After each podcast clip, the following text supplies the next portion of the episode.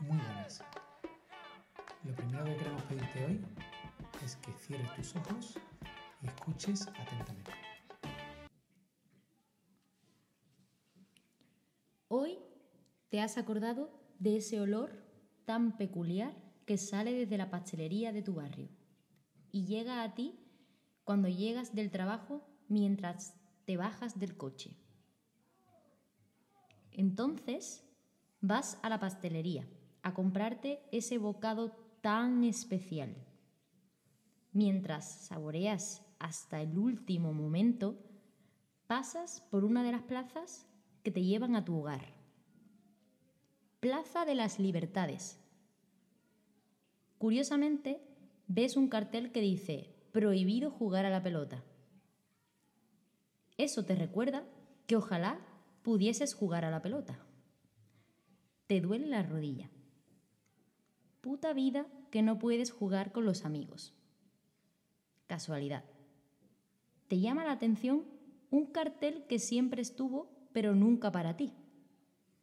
Centro especialista en ejercicio físico y recuperación de lesiones. Entras. Buenas tardes, señorita. Te mira y justo cuando iba a atenderte suena el teléfono. Parece que va para largo. Te sientas en una silla poco agradable para una espera, pero tu campo de visión te permite ver a los profesionales en acción. Hay dos. Los dos están en sesiones individuales, con personas de parecida edad. Puedes alcanzar e incluso escuchar lo que dicen. Vaya, mira ese. ¿Qué de cosas dice? Parece que sabe un montón. Escuchas un montón de palabras raras, pero que suenan a que sabe muchísimo. El hombre lesionado le mira con cara de no entender un pijo. Te resulta curioso. Se mueve como un robot. Eso hace parecerte que es bastante profesional profesional seguro. De repente unas risas escandalosas llaman tu atención. Es el otro profesional en su, con su alumno. El hombre lesionado parece estar inmerso en un submundo mientras está a un apoyo pasando de una línea pintada en, azul en el suelo. Sí, parece que se lo está pasando bastante bien. Perdona, señor, ya estoy con usted. Entonces, le desarrollas tu problema a la señorita. Parece que te pueden ayudar, pero te hace una pregunta.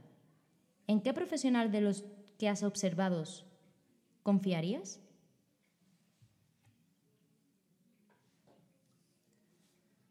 El podcast de hoy hablaremos sobre el juego. en capítulos anteriores hablamos sobre actividad física, ejercicio físico. Todos sabemos que tenemos que comer bien, eh, que tenemos que hacer ejercicio para mejorar nuestra salud. Normalmente nos lo dan en forma de órdenes. Come bien, haz ejercicio, anda más, sube las escaleras. Cuando te ordenan algo, ¿te están motivando? ¿Y si las planteásemos como un juego? ¿Cómo plantear juegos que incrementen tu nivel de actividad física? Pues igual le había que preguntárselo a Nintendo, que creó un videojuego para buscar Pokémon y lo que realmente hicieron es crear la aplicación de actividad física más popular de los markets de aplicaciones. Venimos de un enfoque biomédico en el que le prestamos mucha atención a las estructuras, en que queremos eh, generar algoritmos para tomar decisiones en base a datos cuantificativos. Sin embargo, ya está en boca de todos entender la salud y el ejercicio y a la persona desde un enfoque más biopsicosocial. ¿Hay algo más social y psicológico que el juego? podríamos generar juegos que cumplan con ciertos requerimientos que nos parezcan interesantes a nivel biomecánico, junto con otros de cooperación o competición en el que además la persona se motiva y se divierta. Y esto valdría también para el deporte. Es más interesante un entrenamiento basado en la técnica individual, y lo digo con entre comillas, un método tradicional en el que se consigue la excelencia en base a las repeticiones, o es más interesante trabajar sobre conceptos tácticos, tácticos en forma jugada. ¿Qué es más relevante? ¿Hacer hit o mejorar la, la capacidad de repetir sprint de manera lineal o hacerla mediante juegos reducidos? ¿Había escuchado el concepto de serious games? Juegos serios.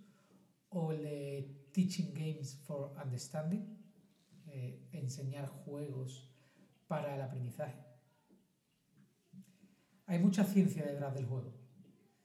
Y hoy os vamos a dar nuestro punto de vista sobre el mismo. Así que bienvenidos. Este es el programa 3 de FIO Podcast.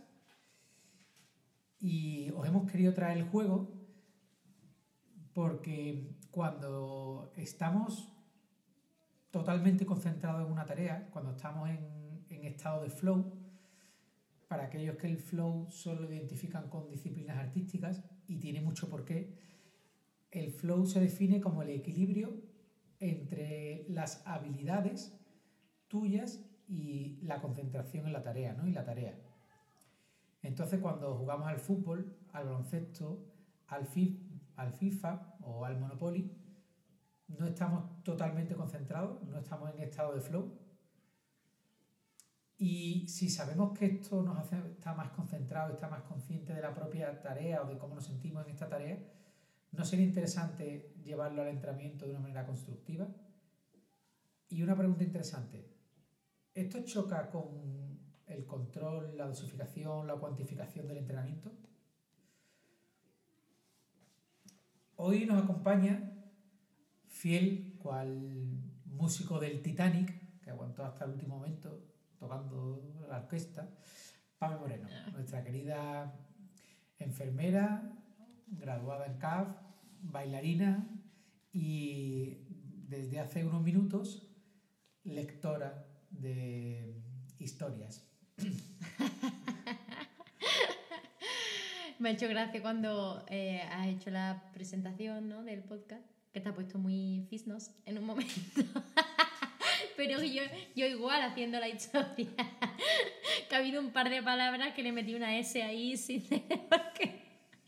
Hombre, todo, el mundo sabe que tú eres de Toledo y yo de Valladolid. Y eso se nos nota muchísimo. Em, antes de, de, abordar todo el tema, ¿no? Em, hace muy poquito escribiste un post en tu Instagram eh, sobre el juego, ¿vale? Eh, y, con esa reflexión y lo que hemos hablado sobre el tema, pues nació la idea de generar un podcast en torno a esta temática. Eh, cuéntanos un poco más sobre lo que escribiste en tu post y eh, cuál fue tu, reflexión en ese momento. Eso, lo que yo compartí era una simple reflexión, simple entre comillas, porque para mí tiene mucho valor las reflexiones, no solamente la mía, sino la de los demás.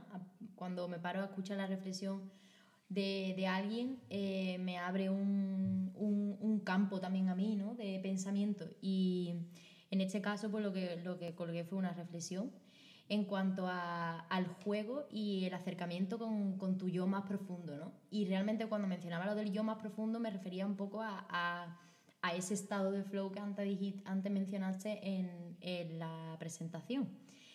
Pero concretamente lo que desarrollé eh, fue eh, una, un pensamiento que, que, bueno, que siempre me ha acompañado porque yo desde pequeña, mm, si algo me ha caracterizado es el juego. O sea, en el sentido de que todo lo convertía en un juego, por lo menos yo con mi propio pensamiento, ¿no? Aunque fuese una tarea impuesta, ya sea por mi madre o por un profesor o por lo que fuese, eh, yo en mi propia cabeza me creaba mi propio juego, que es lo que me hacía divertirme con esa tarea, ¿no? Que a priori pues era una tarea pues impuesta que podía ser súper aburrida. O una simple, o yo qué sé, o comer, o una comida que no me hacía gracia, lo convertía en un juego.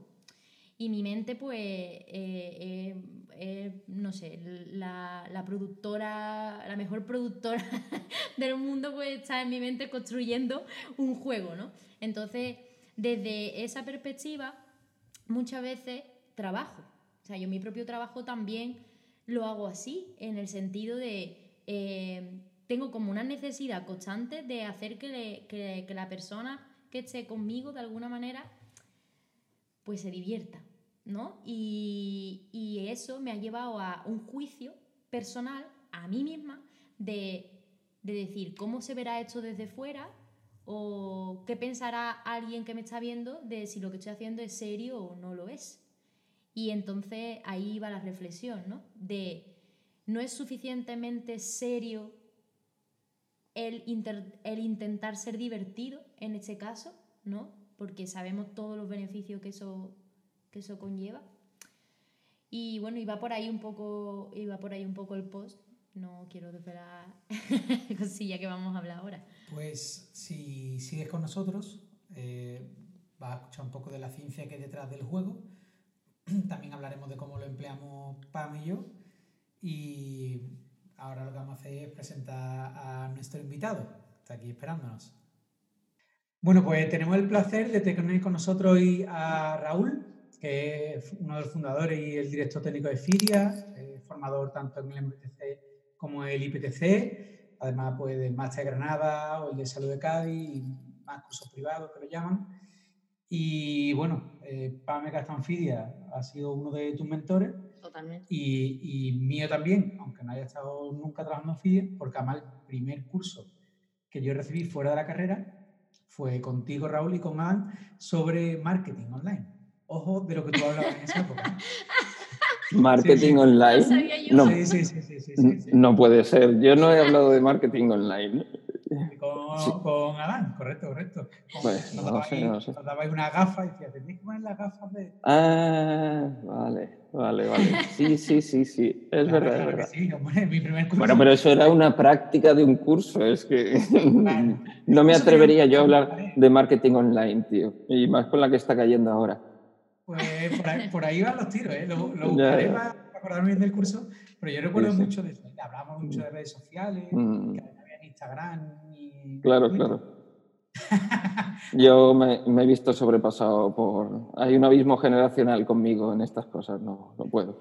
Pero bueno, se hace lo que se puede. Hay que, hay que, hay que jugar también al, al juego de, de las redes sociales. Además, ahora le has dado un cambio a tu Instagram. Claro, claro. Lo he visto. Porque, porque uno, como yo me junto con gente joven al final por mi profesión, pues voy aprendiendo de ellos, tío. Y, y veo a gente que tiene 24 años que digo yo, hostia, este cómo maneja estas cosas y cómo transmite de bien. Al final también es importante. influenciado, claro, ah, positivamente. Sí, sí. No sé, no sé si positivamente. Eso todavía tengo que verlo. De aquí a unos meses te digo. Igual la cuenta esa dura 15 días, ya, ya veremos. lo, iremos viendo. De momento, bueno, de momento, ya se lo digo a todo el mundo, de momento mañana tienes un, un directo con Adán sobre este mismo tema que tratamos hoy, sobre el juego, a las 12 de la mm. mañana. Así que tu, tu Instagram está, bueno, está puesto en la portada, pero es Raúl barra baja play barra baja mm. de educador, entiendo, ¿no? Sí, sí, pues no sé. lo, que me deja, lo que me dejó el Instagram, así, me ponía muchos, muchos constreñimientos también, tío, y al final emergió, emergió ese nombre.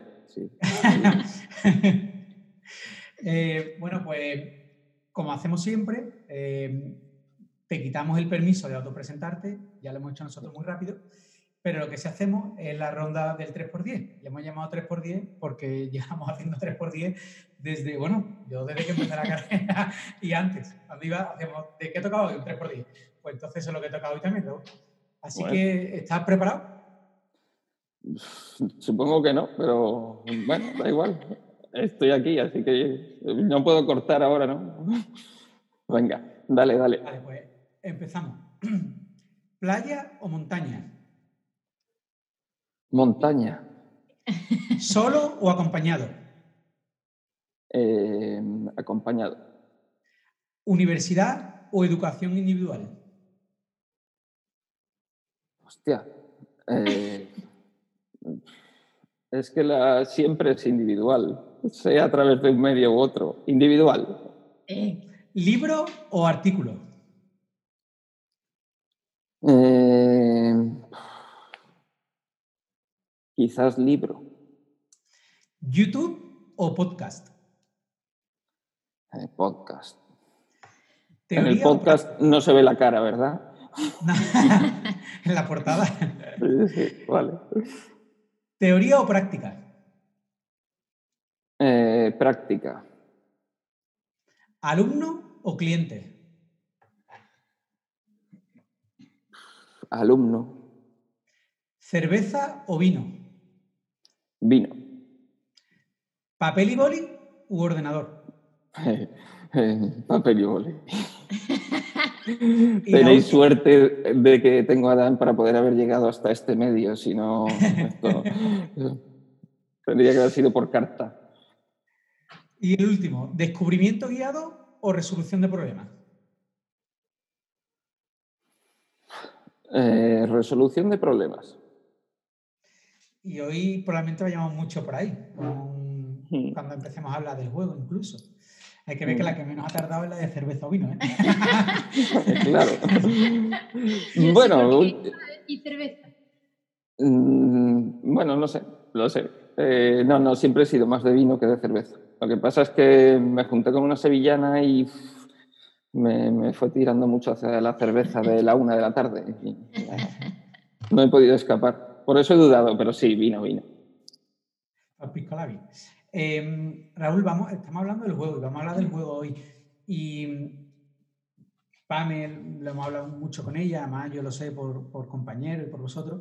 Yo sé que en FIDE implementáis el juego, incluso incentiváis a, a- a los técnicos que estáis, a todos los que trabajáis ahí, sean educadores físicos o sean fisioterapeutas a jugar con, con los clientes o a que los alumnos jueguen. ¿Cómo implementáis el juego?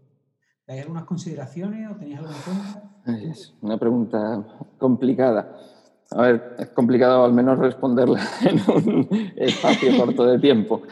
Eh, yo te diría, te diría sinceramente que hasta ahora, o hasta hace relativamente poco, lo, imple- lo implementábamos mal. Eh, tratábamos de implementarlo, pero yo creo que el juego, uf, al final, como todo, hay, como nos pasa mucho en esta profesión, montamos mucho la casa por el tejado. Es decir, hablamos de juego y enseguida ponemos a la gente a hacer juegos en cierta, eh, por, por decirlo de alguna manera, pero la mayoría de las cosas que proponemos eh, no tienen ciertos componentes esenciales del juego que convierten el juego en otra cosa. Es decir, eh, muchas veces, y ahora lo vemos todos los días, y nosotros lo hemos estado haciendo durante mucho tiempo, pues eh, tienes, un- tienes que rehabilitar a alguien y lo pones a jugar con un globo. Eh, claro, claro que es interesante por, por la variabilidad, por aspectos eh, motores o motrices o de fuerza o de, bueno, de aprendizaje motor incluso. Pero el juego es otra cosa. El juego son muchas más cosas y es eh, pues desde aprendizaje social, eh, la parte de la significancia del juego, que es quizá el, el elemento diferenciador de una práctica exploratoria. Entonces, durante mucho tiempo nosotros hemos confundido explorar movimientos con jugar. Eh, y bueno, y hay cosas que los- las diferencian en esencia y ahora es un poco el paso que estamos tratando de dar y un poco también sobre eso va la charla de mañana, el- el cómo formarnos nosotros también como entrenadores, como readaptadores, como fisios y tal, para ser capaces de diseñar juegos. Eh, es, es muy difícil hacer un buen juego, porque además no todos los juegos sirven para, las, para todas las personas. Ni... Entonces, para diseñar juegos, buenos juegos que realmente cumplan con al menos ciertos aspectos muy importantes del juego, realmente tenemos que saber mucho más de lo que sabemos del juego. Eh, y hasta ahora, yo te soy sincero, hasta hace relativamente poco, que sí que me he vuelto un poco loco con la temática y he leído mucho y eh, no tenía herramientas suficientes para, creo yo, diseñar juegos que no fueran más allá de cosas un poco más exploratorias, con mayor grado de incertidumbre, con eh, cierto tipo de resolución de problemas, pero el juego es otra cosa, algo un poco más profundo, que, no sé, a lo, mejor luego habláis de eso y, y, se puede completar esa explicación. No sé si, entonces, ¿cómo lo implementamos? Que era la pregunta, pues estamos en desarrollo al final. Eh, estamos tratando de dar un paso hacia eso, hacia realmente no quedarnos en eh, las cuatro características más motoras del juego, sino hacerlo algo significativo. Pero eso es muy complicado. Eh, y creo que todavía nos, nos, quedan ciertos pasos que dar para entender realmente cómo llevar eso a, un contexto tan concreto como un entrenamiento personal o una rehabilitación. Entonces, eh, bueno, está muy guay que aparezcan esos conceptos de explorar, de variabilidad, de tal, de, pero bueno, a ver si somos capaces de dar un pasito más eh, en eso. En esas estamos, dándole vueltas a la cabeza. Pensamos igual, ¿eh? además ha, comentado varias veces la importancia de la significatividad y yo en todo lo que he leído es uno de los elementos fundamentales. O sea que no, puedo estar más de acuerdo contigo. Claro, y, además es probable que sea la parte más difícil.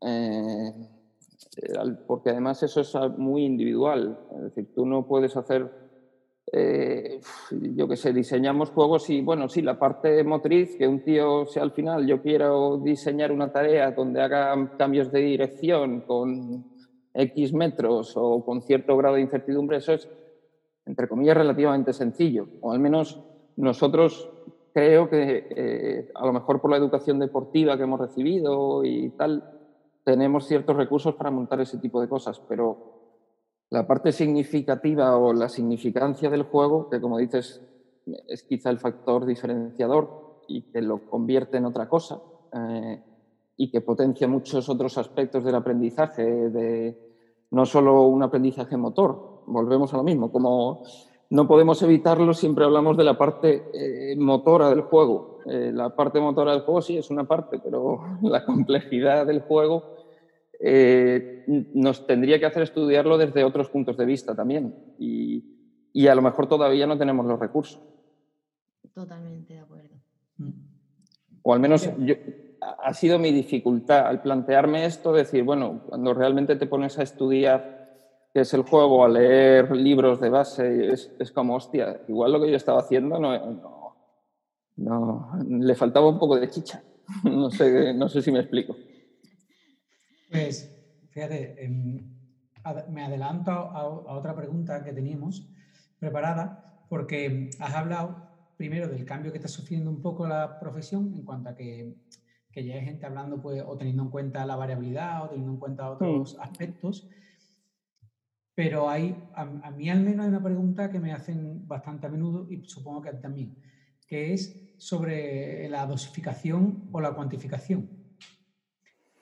¿Cuál es tu opinión, y esto es una mm. opinión personal, sobre ese déficit que hay, sobre todo por culpa de las herramientas de medida, porque no, mi opinión es que no, hay herramientas de medida adecuadas, pero ¿tú qué opinas de ese déficit de cuantificación del juego? ¿Crees que es un elemento relevante para optar o no optar por el juego? Eh, bueno, es que, que sea difícil, al final algo, eh, mira, te, cito, además tú las conoces, a, Natalia y a Carlota, eh, en su libro de complejidad y deporte tiene una frase muy buena que dice que es cuando valoramos algo bajo el prisma equivocado, entre comillas, dicen que se pierde mucha más información de la que se obtiene al final volvemos a lo mismo. La mayoría de la gente que te pregunte esas cosas te está preguntando eso desde un prisma eh, a lo mejor eh, biomecánico, mecánico, físico, de, parámetros más condicionales del movimiento, como lo queramos llamar. Y el juego es, eh, probablemente los aspectos más importantes del juego no tengan que ver con la carga mecánica. Eh, entonces, ¿qué queremos valorar del juego? quizás sería la primera pregunta que nos tendríamos que hacer, es decir, oye, ¿es, tan relevante la carga mecánica? Y aún así, si, consideramos que es relevante, por supuesto, eh, tenemos a día de hoy herramientas de medición. A lo mejor eh, el problema es que no, se terminan de desarrollar porque eh, nuestra profesión es así. Es decir, ¿cuántos artículos te has leído tú, Carlos, de entrenamiento de fuerza y cuánto te has, leído de juegos?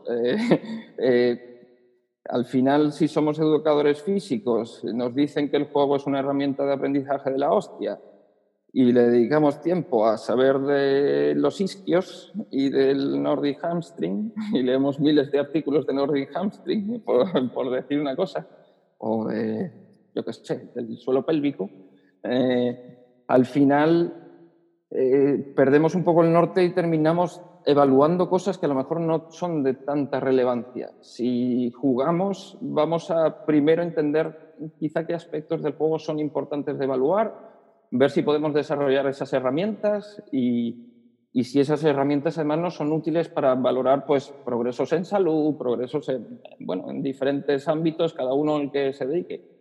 Por eso es tan complicado el juego, porque al final tienes que diseñar juegos que te den valores eh, individuales. Eh, eh, no sé, es, es, complicado.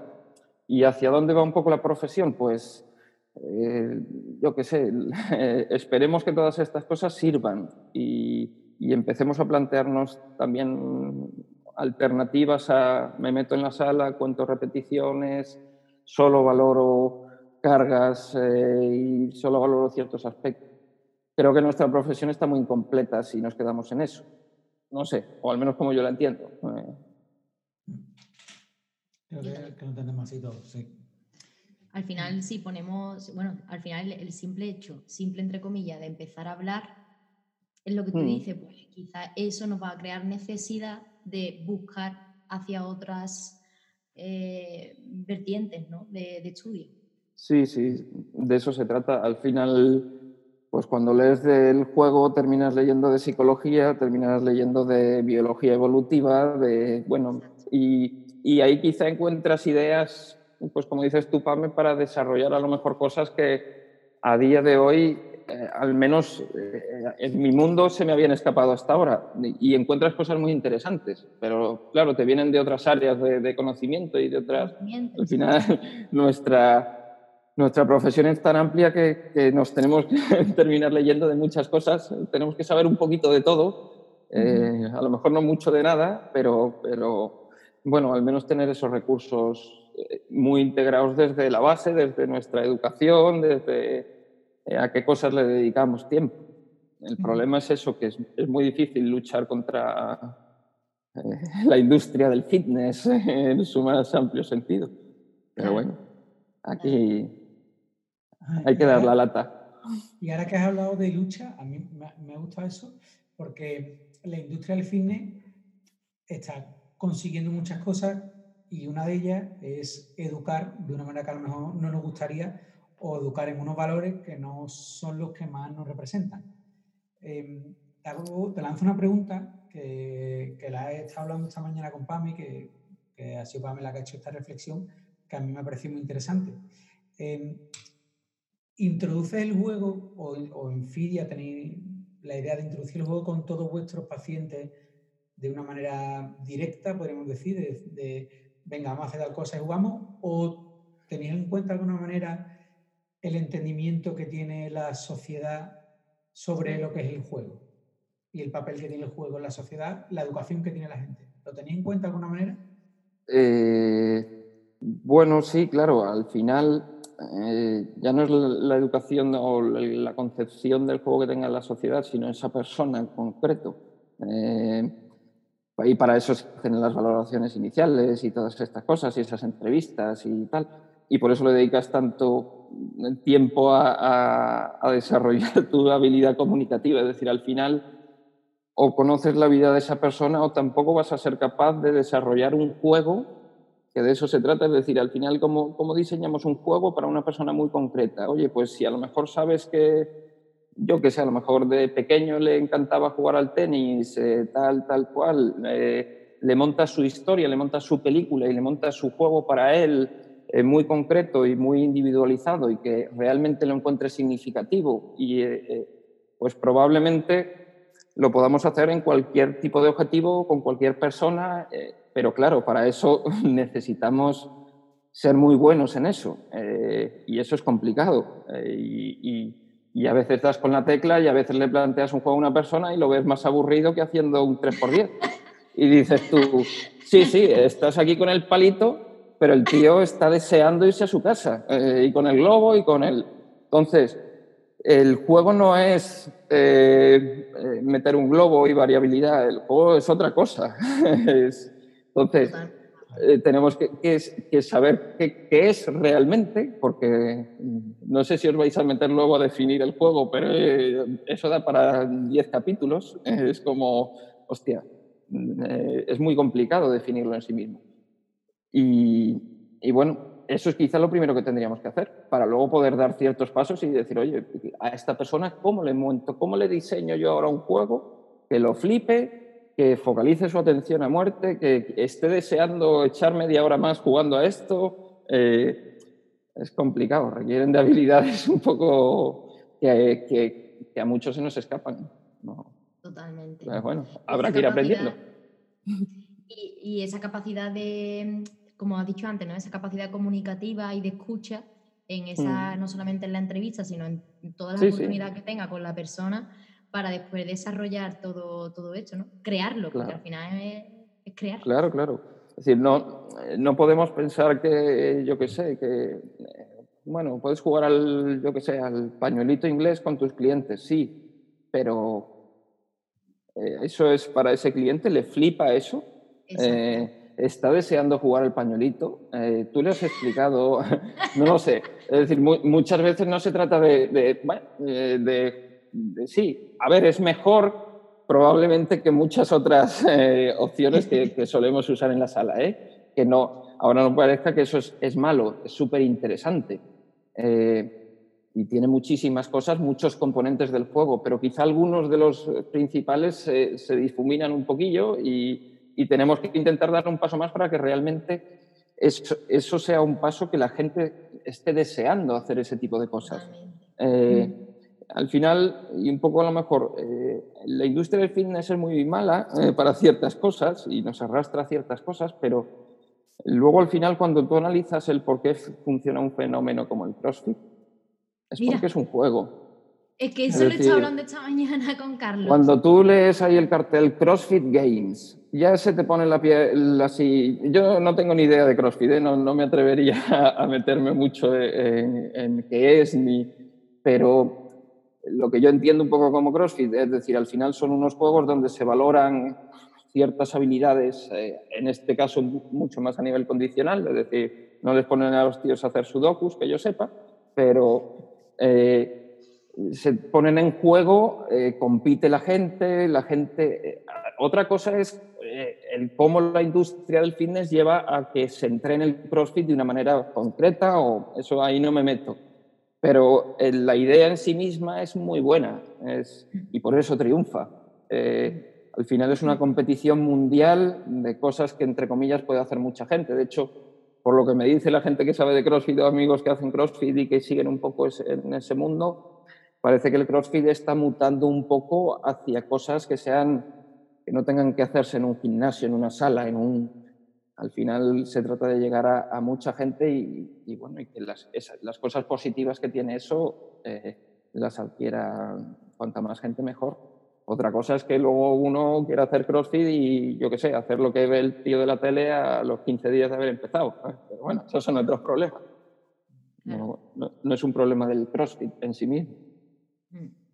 Decíamos esta mañana, porque yo mencioné el CrossFit, curiosamente, esta mañana hablando de esto, y decíamos que también ve, por, lo menos yo veo de interesante em, esto del CrossFit ¿no? en, concreto, mm. y como eso, otras muchas marcas y juegos que han sacado, el hecho de que la persona sepa en qué momento está, ¿no? Eh, mm. Dentro de ese juego, eh, cómo estoy, en qué nivel estoy, ¿no? Y hacia dónde voy. Eh, Claro. esa... Claro, claro, el- el- al final uno de los componentes del juego eh, también a nivel evolutivo es la propia competición y el, el aspectos sociales de la comparación contigo mismo, con el vecino, con el de la tribu de al lado o con el que toque.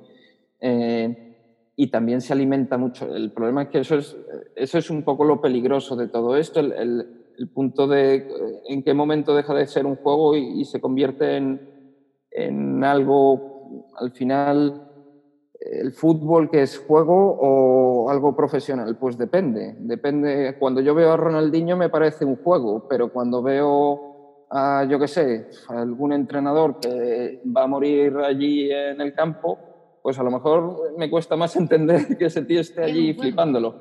Eh, no lo sé.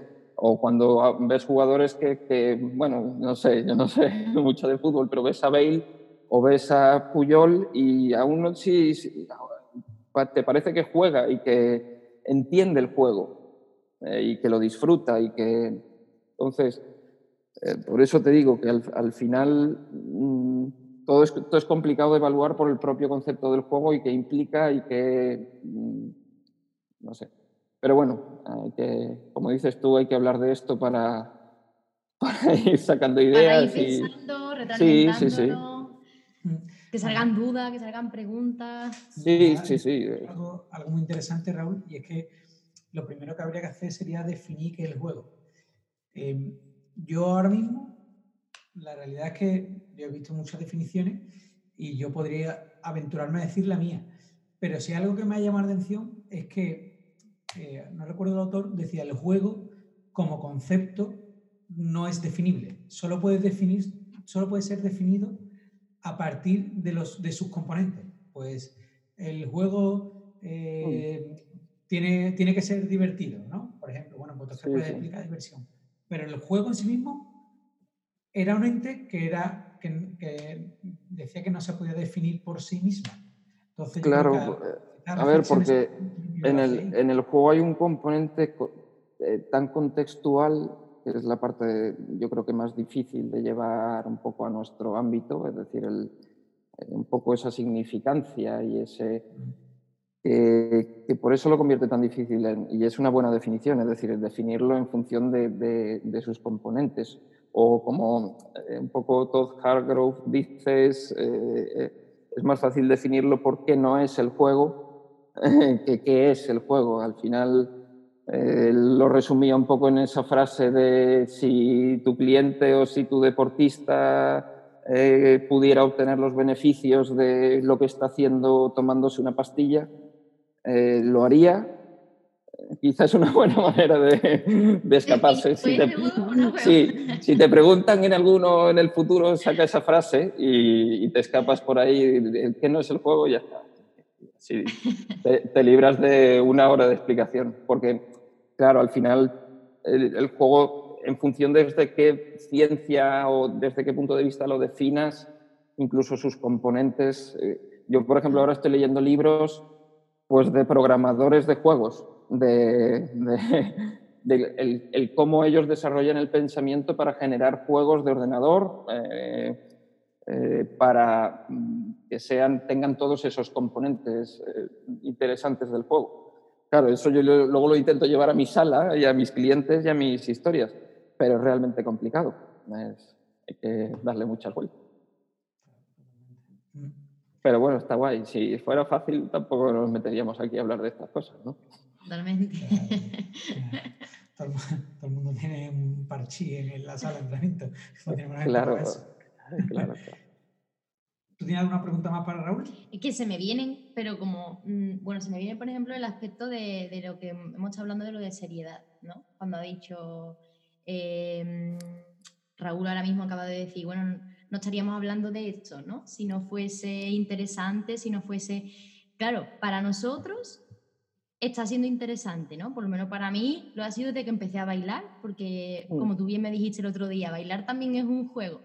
Yo siempre he visto el baile como un juego con la propia música, ¿no? De alcanzar ciertos beats, de crear en la música, de, bueno, al final un juego también, ¿no? De cierta Mm. manera.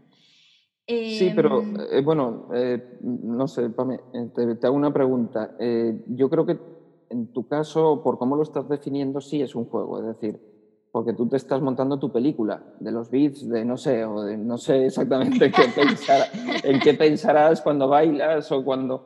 Pero bueno, tienes tu película, tienes tus pequeños objetivos, estás dentro de tu historia que te estás montando en la cabeza de ah, en qué te quieres convertir bailando, eh, qué quieres expresar. Supongo que esa es la parte que lo convierte en juego. El juego no es moverte eh, de manera exploratoria, es, es esa historia que tú te montas en la cabeza.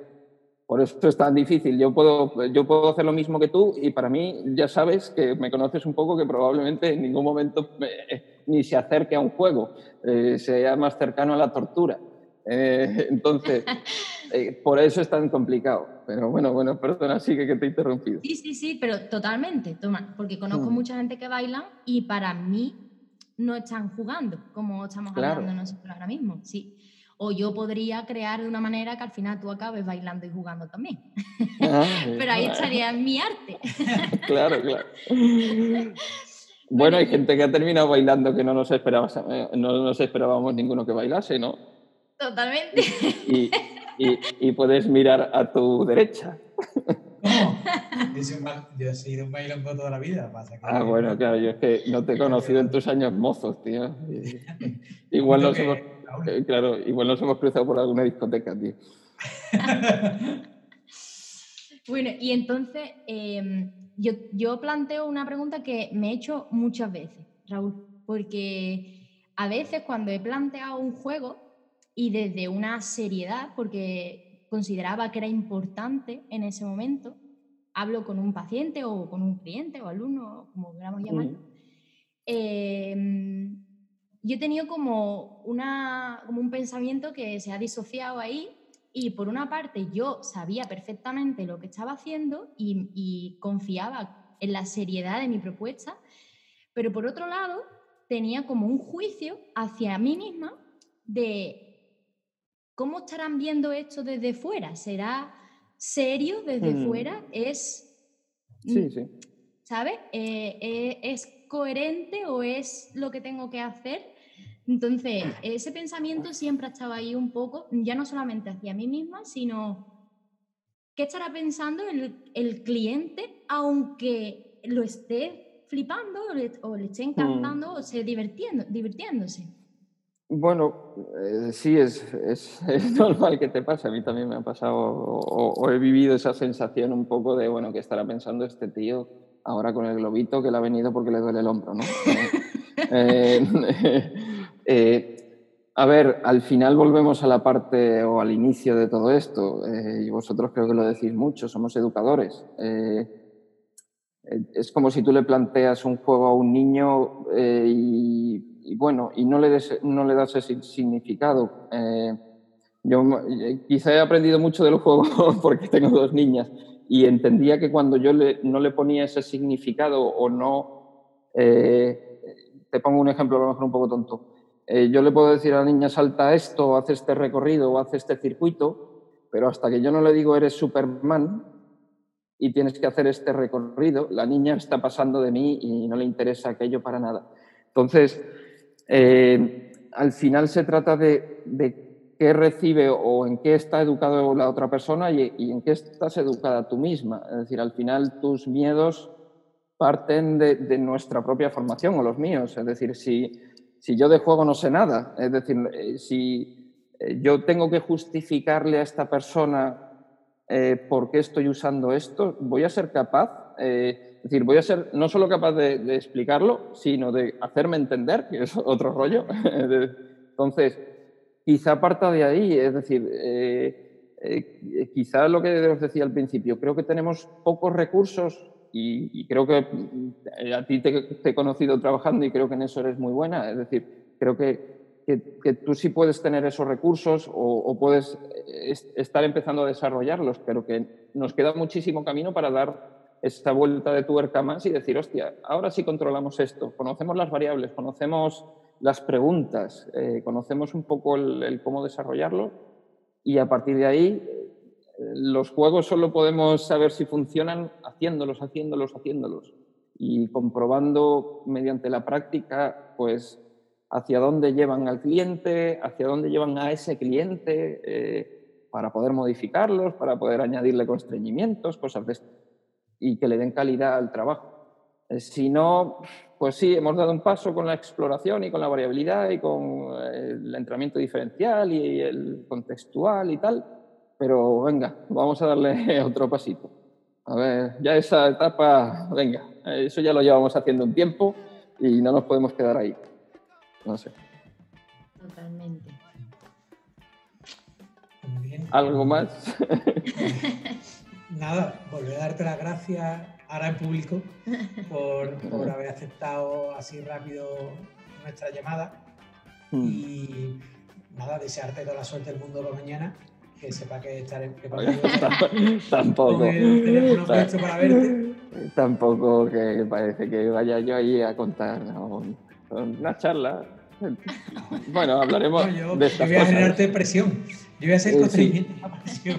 Claro, si queréis preguntar algo, ahí Adán estará seguro leyendo sus mensajitos y tal. Ah, vale.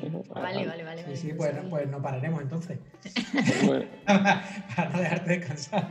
tengo que comer, tengo que comer. Bueno, pues muchas gracias a vosotros también por, por invitarme y por Raúl. dejarme contar mis historietas por aquí. Pues, Vale. Un abrazo muy fuerte. Un Venga, beso. un besito a los dos. Venga, hasta luego. adiós.